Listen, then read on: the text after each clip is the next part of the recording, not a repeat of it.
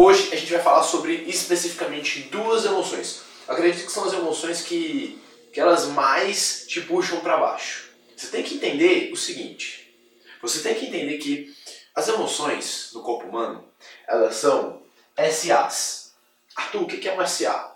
Pega o teu papel, pega a tua caneta, anota isso aqui, porque isso aqui vai ser uma aula fenomenal para você. Você tem que entender que SA é um sinal à ação. Arthur, como assim? As emoções que você sente no teu corpo, o teu sistema nervoso, ele está te dando sinais para você agir. Ele está te dando uma mensagem, um alerta de que você tem que fazer alguma coisa a respeito de um assunto. Por exemplo, quando você era criança, que você colocava a mão no fogo, você se queimava. Aquilo ali, você, quando você sentia dor, a dor era um sinal do teu corpo de que algo estava errado, de que você precisava tirar a sua mão dali.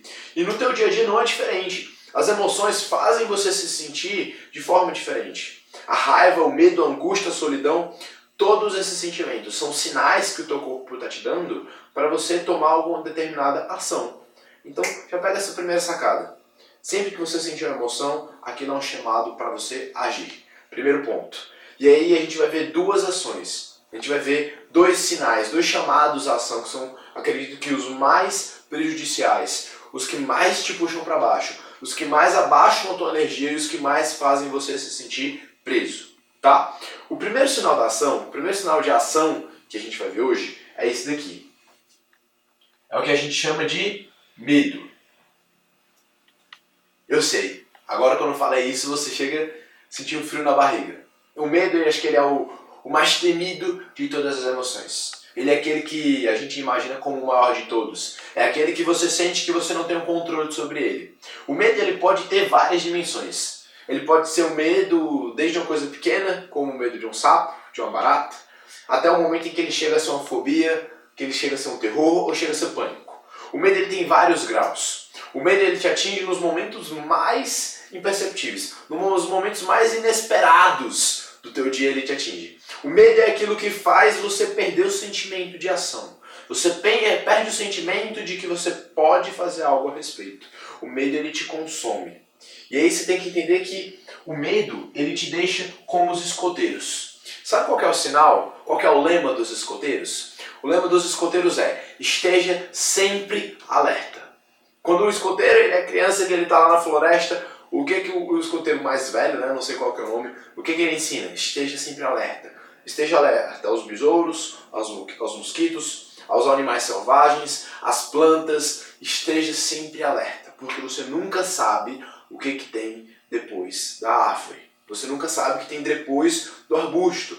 Então o lema dos escoteiros é esse. E quando você está em estado de medo, você está sempre alerta. Se você tem medo de quebrar financeiramente, você está sempre alerta com as suas contas. Você está sempre alerta com o que você está gastando. Se você tem medo de você ter problemas de saúde, você vai estar sempre alerta por como está o seu corpo. Você está sempre alerta. E nem sempre esse alerta é uma coisa boa. Mas esse alerta é só aquilo que fica martelando na tua cabeça, dizendo que está errado, dizendo que não funciona. E é isso que você tem que mudar. E existem três coisas que você pode fazer para você trabalhar o teu medo. A primeira delas é você agir. Arthur, como assim? O medo, ele vai te falar. O, o, medo, você tem que entender que o medo ele é uma preparação. Como assim uma preparação? Quando você tem medo do escuro, você tem o medo, aquilo ali é uma preparação, é um sinal para você se preparar de que pode acontecer alguma coisa no escuro. Pode aparecer um bicho-papão, um espírito, uma alma, eu não sei. O medo ele é uma preparação para você. É para você perceber que você precisa se preparar para o que está ali, mesmo que você não saiba o que é. Então, quando você tem que se preparar, você tem que saber para o que, que você vai se preparar. Então, pô, sentiu medo? Para e pensa. Eu tenho que me preparar para quê? Cara, eu tô com medo de apresentar essa prova. Eu tô com medo de fazer uma prova. Eu tô com medo de apresentar um trabalho. Eu tô com medo de apresentar um projeto. Cara, como que eu posso me preparar para isso que eu tenho medo? Eu tenho medo de falar em público. Como que eu posso me preparar mais para falar em público? O primeiro passo é você se preparar, é você entrar em ação, é você fortalecer a tua armadura, é você calejar o teu pescoço, engrossar o pescoço, que nem a gente fala. Então o primeiro passo é você agir. É você se preparar para você se tornar melhor, se tornar mais forte, mais capacitado. Porque aí você vai sentir que você está no controle da situação. Primeiro passo é esse. Só que se você ainda assim não sentir que você está completamente sem medo, se o medo continua ali mesmo você se preparando, o que é normal, isso é normal, aí você vai para a segunda etapa. Você vai para a etapa da fé. Arthur, como assim? Eu vou entregar na mão de Deus e vou rezar? Não. Mas é você entender que a fé é você acreditar naquilo que ainda não existe. A fé é acreditar naquilo que ainda não existe. Fé é você ter a crença sobre algo antes que aquilo aconteça. Quando você desenvolve a capacidade de ter fé, você passa a desejar o que você quer e não a ter medo do que você não quer. Arthur, como assim? Confundiu minha cabeça. Cara, pensa o seguinte: você pode ter medo de perder 10 reais e você pode ter vontade de ganhar 10 reais. São duas coisas completamente diferentes. E aí, quando você desenvolve a fé, em cima do que você quer, do teu desejo ardente, você começa a desenvolver a habilidade de acreditar no que você quer, de olhar para as coisas positivas, de olhar para o que você realmente deseja, e não porque você tem medo que aconteça. E aí você tem que levar em consideração o terceiro princípio, que é você entender que é o do quase nunca. O princípio do quase nunca, ele fala que os teus medos, a maioria deles, 99% dos teus medos, quase nunca acontecem. Quase nunca acontecem. Cara, é incrível como isso acontece. É incrível. Você tem medo de ser assaltado, mas quase nunca você é assaltado. Você tem medo de dirigir, mas a probabilidade de ter um acidente é muito pequena. Você tem medo de andar de avião, mas cara, o avião é um dos meios mais seguros que existe. Então, é você levar para a tua vida o princípio do quase nunca, que quando você tem medo que alguma coisa aconteça, na maioria das vezes é muito pouco provável que esse medo aconteça. É mais provável que aquilo seja uma criação da tua mente.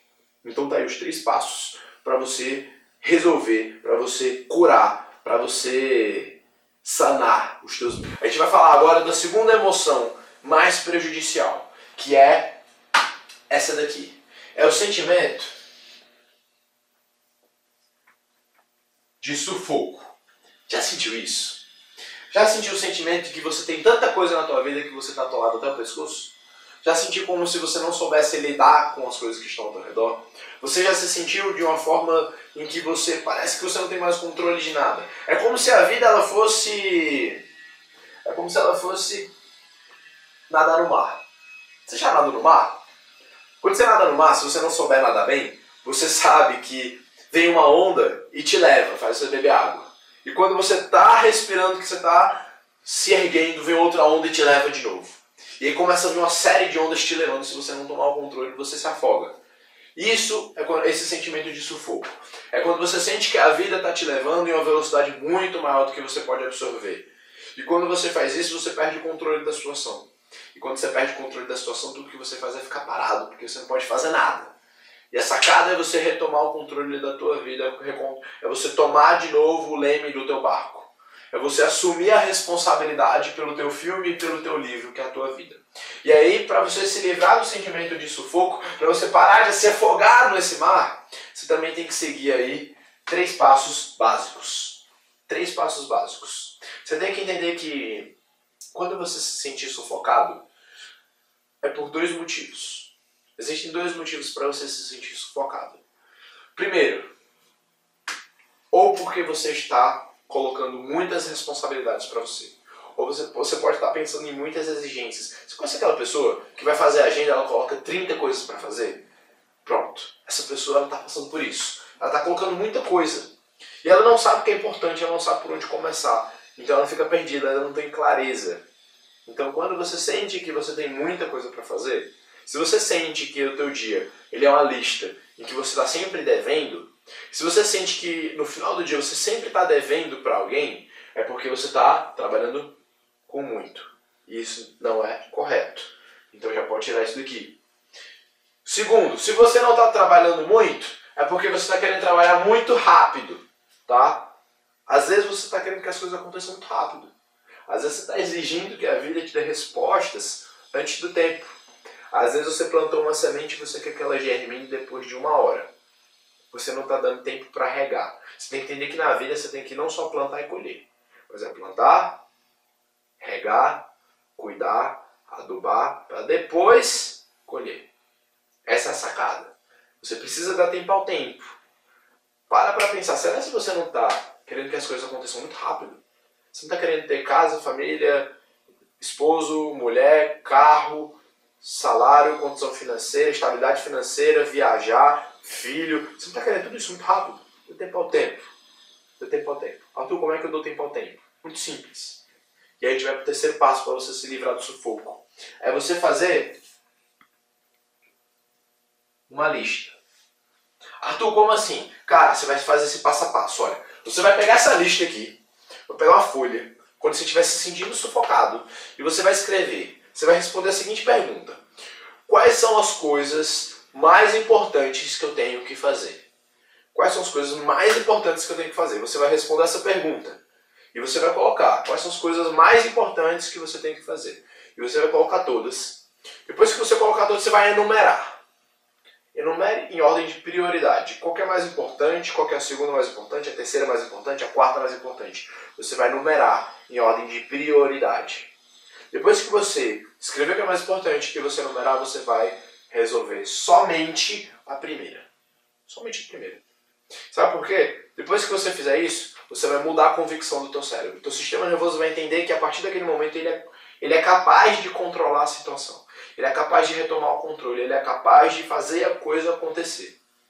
E aí depois você vai começar a desengatar em outras tarefas. Mas foque-se apenas em uma tarefa, tá bom? Eu tenho certeza que se você botar esse passo a passo, você vai se livrar do sufoco, que muitas vezes você passa e que te paralisa, e você vai passar do medo. O medo que muitas vezes parece tão grande que você nem sabe o que fazer.